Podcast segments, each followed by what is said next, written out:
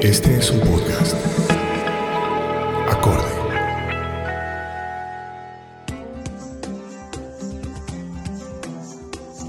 Bienvenidos de nuevo. Mi nombre es Julio Andrés Rosso Grisales. Soy el director de AISO, Academia de Innovación para la Sostenibilidad. En esta ocasión tengo la oportunidad de hablar con Darío Castillo Sandoval. Él es el director ejecutivo de la red Unicosol. Él es un experto en el tema de la economía solidaria.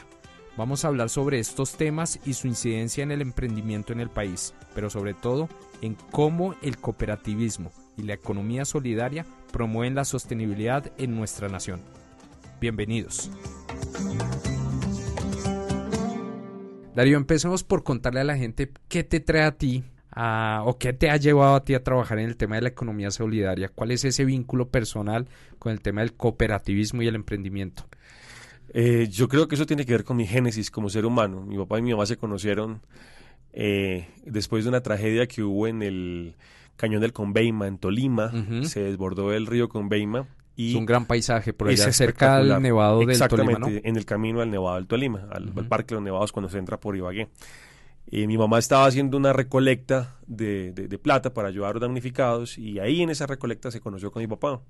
Y ahí empezó la historia. Entonces yo digo que yo, soy hijo de la solidaridad. Excelente, claro que sí. Eso, eso yo creo que tiene que ver con la génesis, pero la verdad es que cuando estudié economía en la Universidad Javeriana me empecé a vincular con estos temas a raíz de mi práctica social.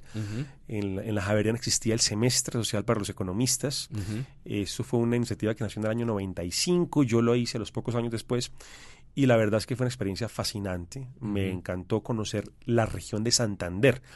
Eh, entonces conocí personas, conocí maestros de la economía solidaria y ahí me, ahí me encarreté. Particularmente cito a Ricardo Dávila en la Javeriana y a Miguel Fajardo en la, en la zona de San Gil. O sea, es un tema demasiado gratificante.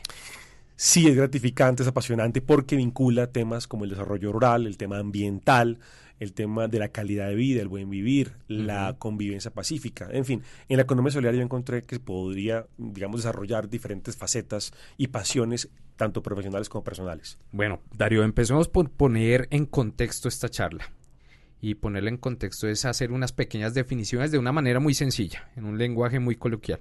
¿Qué es la economía solidaria y cómo se diferencia de la economía de mercado o de otros tipos de economía que conocemos eh, las personas que estamos involucradas en el tema de la sostenibilidad y el emprendimiento? Bueno, pues haciendo una, explicación no académica, más bien, eh, cuando tú estudias economía en cualquier facultad, tú estás estudiando la forma en que se producen y se, distribuyen los bienes y los servicios en un, mercado, en la economía, decimos, eh, aunque parezca redundante. Se deja hasta ahí, digamos que la economía no, tiene un apellido, pero cuando empezamos a ver modelos, digamos, para aproximarse o para, digamos, la, visión política de la economía, encuentras diferentes eh, escenarios. Tú hablas de izquierda, hablas de derecha, de capitalismo, de comunismo. Entonces te lo voy a poner como una gráfica muy básica. Imagínate un plano cartesiano, eje X, eje Y y eje Z. ¿Listo? Ok. Imagínate inicialmente, tú solamente escuchas el, X y el Y. Estudias por un lado, digamos que inclina un poquitico el eje de las X hacia la izquierda y deja el X, el X de, la, de la Y como está. Vas a encontrar que la gente que cree que todo lo soluciona el Estado, todo lo soluciona el gobierno, es la gente que podríamos decir en la izquierda. Es decir, cuando hablamos de un modelo de economía izquierda extrema es cuando el mercado no existe y, el mercado lo, asigna todo. Correcto. Cuando encuentras en, en el sentido opuesto que todo lo soluciona el mercado y el Estado es chiquito, minúsculo o casi que desaparece, entonces decimos que es una economía de derecha, una economía de mercado, ¿no? En extremo del capital. Sin regulación. Ah, sí, la, regulación, el pecado, el diablo. Por ahí no es. Entonces, tú vas a encontrar que son dos extremos y en esos dos extremos se ha desagrado el mundo, se ha, se ha, se ha matado el planeta. Sí nuestras guerras. Confrontación la ideológica. confrontación ideológica, pasiones absurdas en torno a cómo se va a distribuir mejor los bienes y los servicios. De acuerdo. La forma como se produce. Ok. Entonces, encuentras en la izquierda en lo público gigante y en la derecha lo privado gigante. ¿Qué pasa cuando aparece el, eje de la Z? Es decir, bienes públicos proveídos por agentes privados. Ahí empieza a aparecer la economía solidaria. Una economía que reconoce la importancia de la propiedad privada, pero de uso colectivo. La propiedad colectiva, el emprendimiento asociativo que provee bienes y servicios para la distribución en la comunidad. Entonces, ahí es donde empezamos a encontrar un montón de matices. Encuentras el cooperativismo, encuentras el mutualismo, encuentras diferentes escenarios donde convergen, incluso pueden converger diferentes tipos de economía. Pero Particularmente es lo que te acabo de decir. Es agentes privados que de manera democrática colectiva se ponen de acuerdo, pero adicionalmente, y en algunos países más que en otros, el no ánimo de lucro es importante. Es decir, el lucro es importante como medio, no como fin. En la economía convencional, como le llamamos también a veces coloquialmente, en la economía del capital, el capital. El lucro está. El lucro es, lo más, es, la meta. Ya, hasta ahí. ahí. Tú eres gerente de una empresa y te califican porque tu balance financiero de acuerdo. Está positivo. O sea, es una manera de ver la economía en función de una gestión eficiente de los recursos a partir de unos intereses colectivos. Holístico, global, colectivo. Muy de una comunidad. Exactamente. Entonces, ¿qué pasa? Si eres gerente de una empresa del sector solidario, donde están todas esas organizaciones y empresas, ya te toca hablar de un balance financiero como medio para cumplir un fin, que es el balance social. Perfecto. o sea que también estamos hablando, es otro sinónimo de emprendimiento sostenible. Es un emprendimiento sostenible, sostenible y yo creo que es el más sostenido que has encontrado en la historia. Si hiciéramos un comparativo de cuántas empresas de, con ánimo de lucro se quiebran versus cuántas empresas sin ánimo de lucro se quiebran, vas a encontrar que las cooperativas, por ejemplo, están hechas para que duren para toda la vida. Es muy raro que una empresa de estas cierre, salvo por eh, lo que llamaríamos el mal gobierno, o sea, cuando la gestión va en contra del modelo. Ahí sí. Pero una empresa esta está hecha para que perdure. Tú creas una empresa en la Cámara de Comercio con ánimo de lucro y la pones a un término. Las empresas de economía solidaria son para que duren toda la vida. Exacto, y muchas empresas que se están creando en Cámara de Comercio en los últimos años no sobreviven ni siquiera el cuarto año. O sea, porque los indicadores financieros no son los más positivos y el emprendedor termina tirando la toalla. En, la economía solidaria, en un modelo de cooperativismo, es mucho más fácil afrontar esos retos, ¿no? Los retos de la coyuntura adversa en la economía, los retos que pueda generar algún contexto porque la solidaridad prima, ¿no? Es correcto. Ahí entran varios conceptos de, digamos, de otras de otros campos de la teoría, la economía, la administración. Por ejemplo, la lógica de los grandes números. Tú te enfrentas solo al mercado y te comen. Si vas en grupo, es más difícil. Claro. Desde la compra, vas a comprar un televisor y te vale un valor. Pero si vas con tus mil asociados, te pueden negociar un excelente precio. Cuando hay crisis, la gente suele enfrentarlo de diferente manera dependiendo de su contexto. Pero cuando existe lo colectivo, cuando la fuerza de la asociación está funcionando, hay un espíritu especial, hay como, una energía diferente para enfrentar la crisis, en donde si la unidad está, es está cohesionada, no pueden pensar diferente, incluso pueden no estar de acuerdo en todo, pero si el objetivo común es claro, superan la crisis. Vamos a abordar ese tema sobre cómo generar pensamientos colectivos, le apunten a intereses y afines y a metas colectivas. Pero antes de ello quisiera preguntarte cómo está el cooperativismo en Colombia. ¿Qué cifras nos puedes dar? ¿Es una realidad? ¿Se vive en el territorio? ¿Se vive en las ciudades? ¿O realmente somos un país netamente individualista, de empresarios individualistas, en donde el país y el mercado se ha desarrollado a partir de iniciativas individuales? Hay como 20 preguntas en eso, que me acabas de decir y da para textos incluso y tesis doctorales. Lo primero que te puedo decir es que el país es un país muy individualista. Nosotros vivimos en una sociedad que es machista, que es racista y que es anticooperativista. Lo leo por la cultura de nuestros chistes. Escuchamos diariamente chistes machistas, chistes racistas y comentarios y chistes anticooperativismo y antisolidaridad. Hago una introducción por ahí. ¿Cuántas veces has escuchado papaya puesta, papaya partida? Muchas veces, todos los días. ¿O quién es más tonto, el que presta un libro o el que lo devuelve? Eh, no se sabe quién. Al caído caerle. El que nace solo muere solo, sociedad ni con las cobijas. Permanentemente nuestra cultura nos invita a no cooperar, nos invita a dudar del otro. A desconfiar, ¿no? Total desconfianza.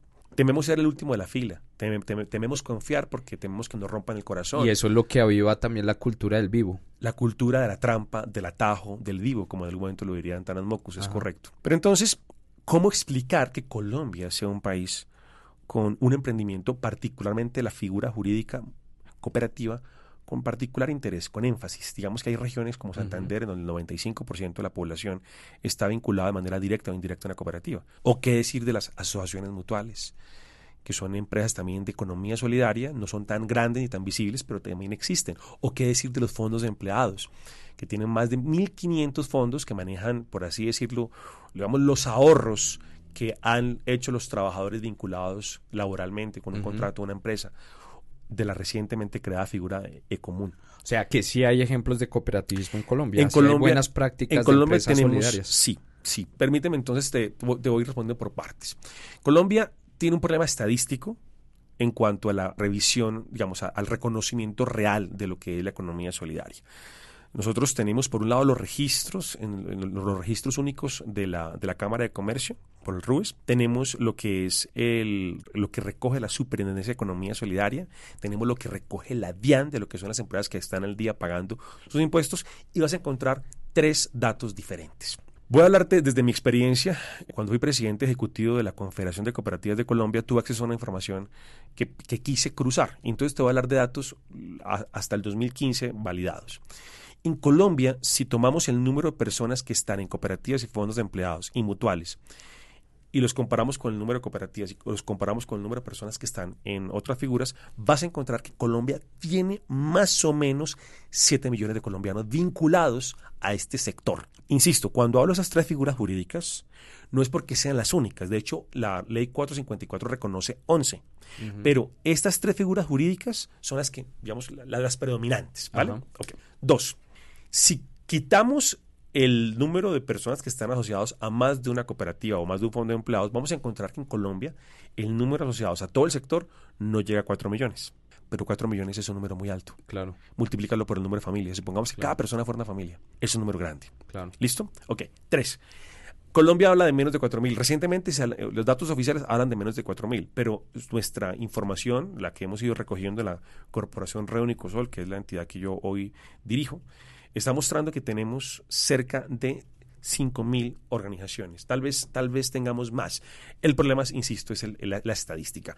La forma como se lleva la información nos genera bastantes dudas. Y esos, esos modelos de cooperativismo, de economía solidaria, esos emprendimientos que, sean, que nutren esas cifras que tú estás dando, están siendo reflejadas en qué tipo de sectores principalmente en el país. Estamos hablando de sector agropecuario, de sector de comunicación. Hoy en día estos nacientes emprendimientos tecnológicos y digitales, ¿en qué sectores estamos hablando, Darío? La tradición en Colombia se concentró en el tema de ahorro y crédito y financiero. Digamos, tenemos eh, más o menos unas 1.500 organizaciones que manejan algún tipo de producto en este mercado. Eh, cooperativas de ahorro y crédito, cooperativas de aporte de crédito, cooperativas financieras. Tenemos dos bancos cooperativos, uno que es Banco Cop Central de segundo piso, de segundo grado, y un banco de origen cooperativo que es Banco Meva. Tenemos dos empresas grandes de seguros que son la Equidad Seguros y la, Solidaria, y tenemos una red de prestadores de servicios funerarios eh, concentrados en la cooperativa eh, Copserfun, la marca conocida Los Olivos. Aparte de estos, digamos, de estos grandes números, vas a encontrar algunos casos puntuales, pero que hay que mencionar porque no es una marca sola, sino que vinculan a miles, decenas de miles de asociados. Caso, por ejemplo, del sector lechero, que es un sector que nace en la, producción pecuaria, la transformación de, la leche para productos lácteos. Por ejemplo, conocemos Colanta, ¿no? Colanta, Colechera, Colácteos, Cidelco y una cooperativa, por ejemplo, que es modelo, que me gustaría que invitaras algún día a su gerente y a su gente, o te invito a que me acompañes a la, vereda, que es Colega, Cooperativa de Lecheros de Guatavita, un modelo hermoso y recientemente con cooperación holandesa están produciendo queso. Estos modelos lácteos entonces ya te he mencionado ahorro y crédito, el tema lácteo y cierro, por no, alargarme, el tema cafetero. Las cooperativas cafeteras son cooperativas que se hicieron a la sombra de la federación en nuestros años dorados del, café. Eh, cuando cae el pacto cafetero eh, a principios de la década del 90, las cooperativas se vieron en la necesidad de reinventarse. Algunas eh, apelaron a los productos especiales, a los cafés especiales, café a la sombra, café amigable con los pájaros, todo el tema del comercio justo, lo, que conocemos también como fair trade. empezaron, a, empezaron a trabajar café orgánico y eso les, les ha generado a algunas más que a otras un éxito en el mercado. Ellos, ellos mantienen la figura cooperativa y se reinventaron en cuanto a su producción y en cuanto a, sus mercados. Lo que vas a encontrar luego es una base muy dispersa de cooperativas en el agro que van desde la panela, que trabajan algunos los temas hortifrutícolas. Vas a encontrar algunas cooperativas. Pero vas a encontrar otras cooperativas eh, que tuvieron, digamos, su, su eh, momento, digamos, eh, Mm, fuerte, maravilloso. No diría época dorada, porque tal vez no fue una época dorada, pero sí, sí tuvieron un auge, correcto, gracias por el término. Que son las cooperativas de consumo, de comercialización y las cooperativas eh, de trabajo asociado. Empiezo por las últimas. Las cooperativas de trabajo asociado en el, en el mundo, Julio Andrés, son las que más rápido están generando empleo digno, decente y bien remunerado. Lamentablemente en Colombia, nosotros fuimos testigos de un crecimiento desbordado, poco regulado, y bastante alejado de lo que es la realidad del modelo. Es decir, se crearon empresas con, con la palabra cooperativa de trabajo, pero no lo eran. Muchas cooperativas de estas fueron creadas por patronos que querían librarse de sus cargas Sí. prestacionales, yendo en contra de todo concepto de sostenibilidad eh, y de justicia social y todo lo que tú consideres, pues jugaron a ganar-perder. Y eso se cayó en el año 2011, víspera la firma del decreto de teles, del TLC con los Estados Unidos. Ese fue un punto de negociación, el acabar con el modelo, pero eso no acabó con el problema porque nacieron otras figuras como el contrato sindical. Colombia, que- que para algunos es una evolución de esto, del tumbis a los trabajadores. Colombia no tiene prohibido la figura de trabajo social. El decreto 2025 del 2011 lo que dice es que está permitido, pero hay de aquel que se atreva a crear una cooperativa de trabajo asociado. Ajá. Algunas existen en un mercado que es el tema, por ejemplo, de salud. Ahí más o menos están funcionando. La crítica era que se mandaban trabajadores en misión, que no se pagaban todos los lo que debía ser el salario real y los sindicatos en eso, digamos que fueron tuvieron un caballo de batalla con el modelo de trabajo asociado. Es una discusión que hay que retomar próximamente porque eh, ese modelo, digamos que se llevó una, una mala reputación ajena. El otro modelo que mencionaba, el, el tema de consumo, pues hay, hay una figura bien bonita y es comprar entre todos y, y- y comprar barato. Entonces, eh, aquí en Colombia tenemos Los comerciantes, la los comerciantes, conocen la marca Coratiendas, Sí, claro que es sí. una, es una figura, por ejemplo, ese modelo. En Medellín hay una cooperativa actualmente intervenida. Quién sabe si salga adelante, esperemos que sí, aunque nos preocupa un poco la forma, que por ejemplo se llama, se llama Consumo, pero en Bucaramanga hay una que sigue existiendo, que es Cotracolta, que son cooperativas de comercialización, o sea, compra y venta, pero además están apuntando, caso por ejemplo Cotracolta en Bucaramanga, de ser canales de distribución de productos de origen cooperativo y solidario, algo que es vital, porque sin redes de comercialización y mercadeo esto no funciona. Entiendo. Pero entonces, para lograr ser un caso de éxito, como todos estos ejemplos que acabas de mencionar, eh, hay diferentes factores. Yo me hago una pregunta pensando en aquel emprendedor que nos está es- escuchando en este momento, eh, un emprendedor que tiene una buena idea, que tiene eh, un conocimiento técnico alrededor de su idea de negocio, pero de pronto no tiene un buen o un sólido eh, componente financiero para abordar su modelo de negocio y quiere asociarse, quiere colaborar con otro emprendedor. ¿Cuáles son esos factores de éxito que permiten que esas dos personas o esas tres personas o cuatro o diez personas puedan constituir un fuerte modelo de cooperativismo de economía solidaria? ¿Cuáles son esos factores de éxito? Primer factor de éxito es entender que estamos en otro paradigma. Si el fin último es obtener plata, no te metas acá. Es el mensaje. Si el fin último es obtener plata para financiar bienes y servicios, calidad de vida, es por ahí. El modelo de la economía solidaria no está, digámoslo así, acomodando la pobreza o, o adaptándose a la escasez. Todo lo contrario. Pero la plata no puede ser el foco. Ese es un primer elemento. Segundo O elemento sea, clave. La plata es resultado de que las cosas se hagan bien. La plata es el resultado y el medio. Es decir, no te quedas en la plata. Es decir, si te quedas con la plata, te la repartes y ahí terminó. Una Ajá. empresa, digamos, con ánimo de lucro. Sociedad anónima, limitada, con maldita simple. Ahí están. Eso demanda también tener una manera de pensar totalmente diferente con relación al retorno. Allá voy, exactamente. Lo primero hay que entender el concepto de las finanzas.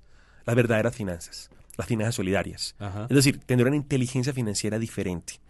El modelo de economía solidaria implica un- una transformación, un disco duro diferente. Te lo pongo así. ¿Tú te acuerdas de la, de la película, de la escena de la película Una mente brillante? Sí. De- del bar. Sí, me eh, acuerdo donde de estaban. ¿Te acuerdas de dónde están en el bar? Los cinco ilustres, con donde estaba también John Forbes Nash, Sí. que en paz descanse. Y entran cinco mujeres, una de ellas, una rubia despampanante, ¿la recuerdas? Sí, claro que sí. Ok. ¿Qué dicen ellos? Vamos todos a por ella y a ver quién se queda con quién la conquista. Y el que la conquiste, pues se la lleva. Y ya. el- y Se fueron todos como Claro, chulos to- todos que cada uno incluso apelan a, un- a una frase de, de Adam Smith en su libro La riqueza de las naciones, el padre de la economía política, eh, cuando dice que en la competencia la ambición individual le sirve al bien común. Cada uno va por lo suyo y sálvese quien pueda y listo. Ahí Nash tiene una iluminación. Realmente la, historia parece que es diferente, pero el guion de la película, eh, Ron Howard, el director, lograron resumir el concepto de, la, de esta teoría que nos respalda lo nuestro, la cooperación y la solidaridad, con lo que dice él. Cuidado, Smith se equivocó, dice Nash en la película. Quedó incompleto. Incompleto. Si todos vamos por la rubia, por la que es la más bonita, pues todos nos vamos a bloquear. ¿Nunca te pasó cuando estabas en el colegio que buscaban a la misma niña cuatro o cinco amigos y no se quedaba con ninguno? Y la vamos a saturar. La saturan, Ajá. la ahogan. le dices al otro... eh, Genera un la sentimiento de fastidio. Claro, le- Y va- sale va- espantada. Vas a, hablar, vas a hablar de tu compañero malo y este Claro. man es un tacaño, este man es más Claro. perro, este man es mentiroso, este man es pobre y vive lejos. Va a hacer lo que sea. Todo, y todos van a hacer lo mismo contra todos. Entonces todos se van a bloquear. O sea que la mano invisible tiene un codo, el codo invisible. Entonces cuando te codeas, todos pierden. Ajá. Porque nadie obtiene el beneficio. Entonces dice Nash, ¿qué tal que renunciemos a la idea egoísta? ¿Qué tal que renunciemos a la rubia? Hay cinco mujeres, que cada uno vaya y corteje a otra. Y va a despertar un interés mayor en la rubia por no ser cortejada. Exactamente. La otra va a quedar, va a quedar, va a quedar, Desarmada. va a quedar. Oye, pero ella, esperaba que fuera ella. Claro. Pero ¿cuál era el plan? ¿Cuál es el verdadero objetivo? Dice Nash. Que nos conquistemos a la rubia o que tengamos una pareja para esta noche. Que tengamos una mujer con la cual conversar, O sea, salir a que bailar. Ahí va la esencia de la cuestión. Es entender realmente cuál es el interés primordial Sí. para poder cooperar. ¿Cuál es el foco ¿Cuál es el en foco? tu vida? Si tú quieres construir una familia, si quieres criar hijos, si quieres tener un, un hogar establecido, pues enfócate en ello. Si quieres hacer otras cosas, pues elige otra cosa. O sea, ahí en otras palabras, el sentido de la vida es tener un buen estilo de vida, para ser redundantes, tener buena salud, tener buena educación y el cooperativismo es un medio nutrido también pues por unos medios financieros para lograr esos objetivos primarios. No se trata de tener y acumular riqueza y ver después cómo tener unos buenos servicios de salud, cómo poder tener un buen estilo de vida. Lo acabas de, de una conclusión interesante. Es decir, la economía solidaria, donde hay muchas formas jurídicas de la economía solidaria, es la economía del buen vivir. Y en esa economía del buen vivir, la idea es tener las cosas en equilibrio. Y eso implica, entonces, frente a la pregunta original de los factores de éxito, yo te diría tener una claridad sobre cuál es tu foco y entender que juntos somos más. Claro. Entender que si nos ponemos de acuerdo, vamos a lograr objetivos que individualmente no podríamos. Que siempre va a estar la trampa del egoísmo. Siempre va a haber uno que va a querer hacer la trampa. Siempre va a querer uno que diga, sí, pongámonos de acuerdo. No, ni- ninguno corteja a la rubia. Cuando ve a la rubia sola, se le van a la rubia. Eso va a pasar. Pero parte del éxito de las organizaciones es poderse blindar para la aparición de esos eh, que una, no- una premio Nobel de Economía, Elinor Ostrom citó como los gorrones, los que chupan rueda. Claro. Siempre va a haber. Una organización robusta es la que está blindada.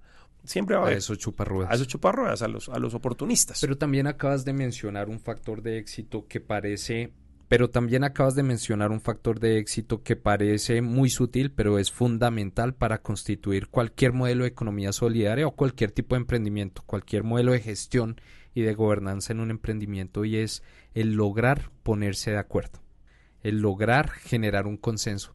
Y yo lo veo con las personas con las que trabajo, eh, específicamente los emprendedores con los que trabajamos que tienen maravillosas ideas, que tienen innovaciones espectaculares, que el mercado está adecuado y está ávido de recibir esas innovaciones, pero desafortunadamente fracasan en algunos casos porque no logran ponerse de acuerdo entre ellos como equipo o con otros aliados.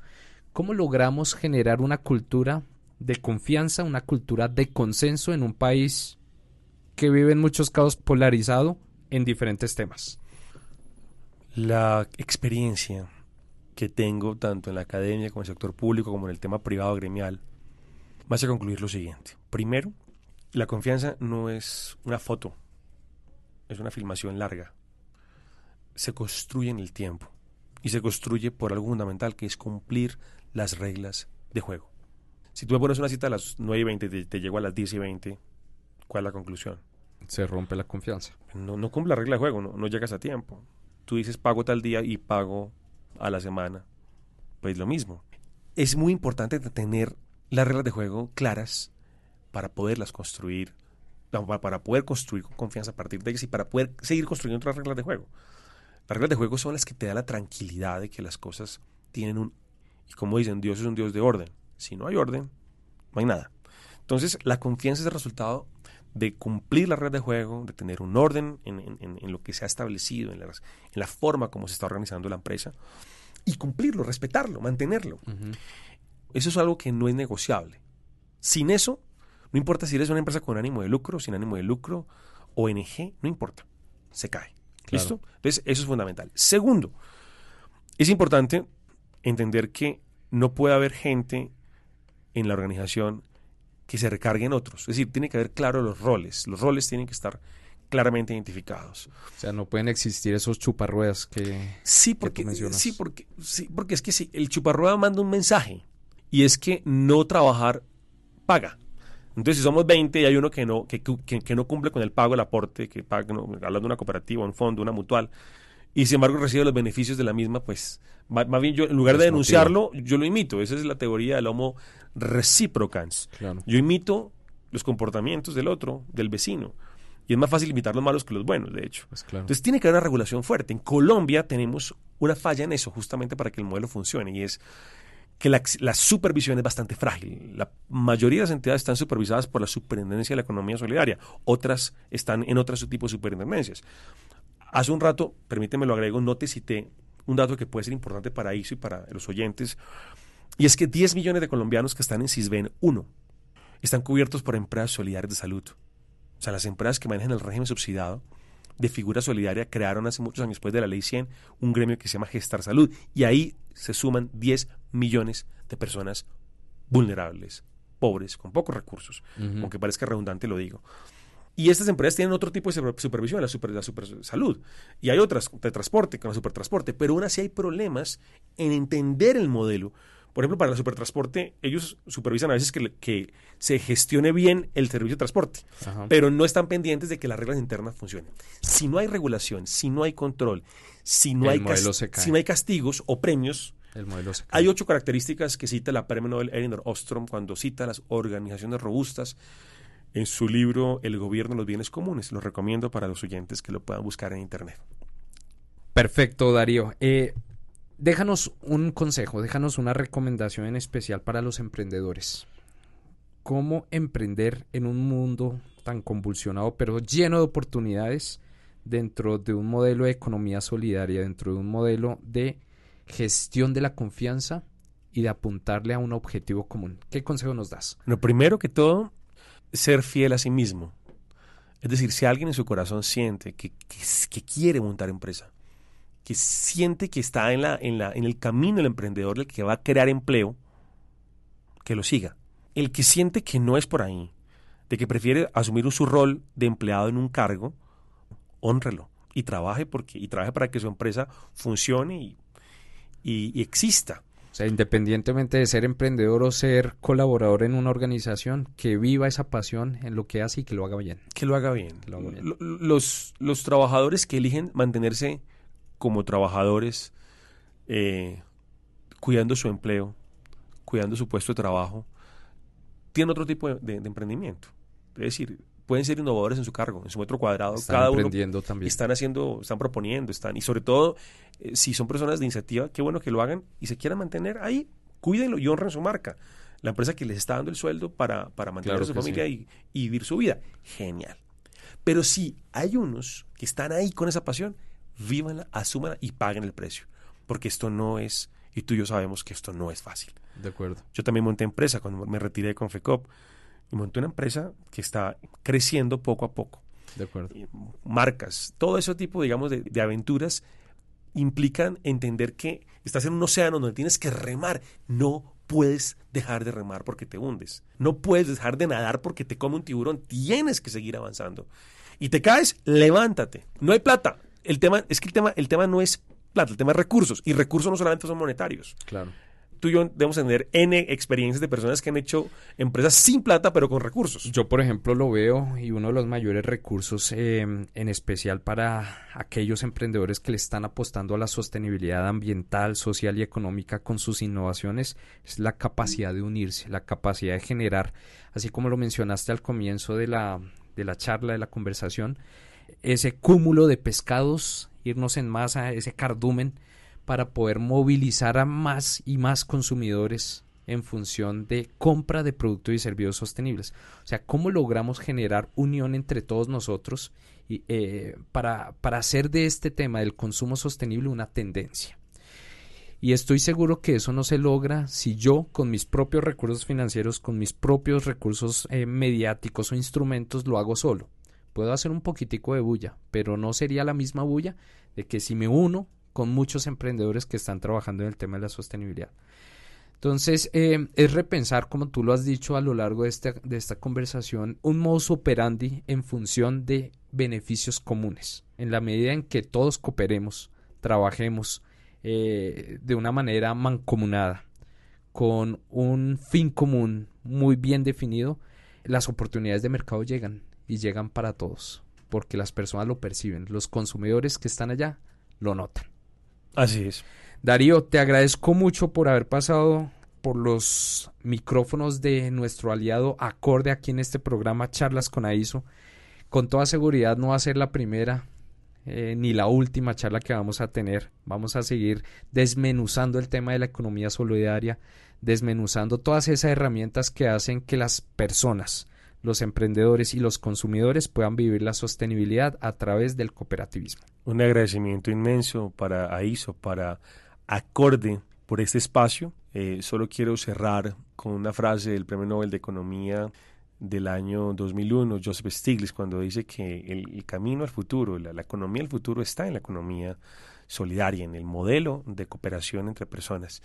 El capital podrá seguir existiendo, pero sabemos su, sus ciclos, sus fallas y sus costos ambientales, salvo que la sostenibilidad, esta, esta, esta, economía verde a la cual estamos apuntando, pues eh, logre el equilibrio. Yo agradezco inmensamente y una invitación a todos los oyentes para que nos sigan en redes sociales. Instagram, Coach Solidario, eh, mi Twitter, Darío 7 Castillo, nuestra página, la corporación que dirijo es la corporación Red Unicosol, unicosol.com. Muchas gracias. Espero que les haya gustado mucho este podcast. Darío Castillo nos ha dejado grandes enseñanzas y grandes mensajes para desarrollar emprendimientos sostenibles en función de una economía solidaria. Siga nuestras redes sociales www.acordefd.com y www.academiasostenibilidad.com. Nos escuchamos en una próxima ocasión.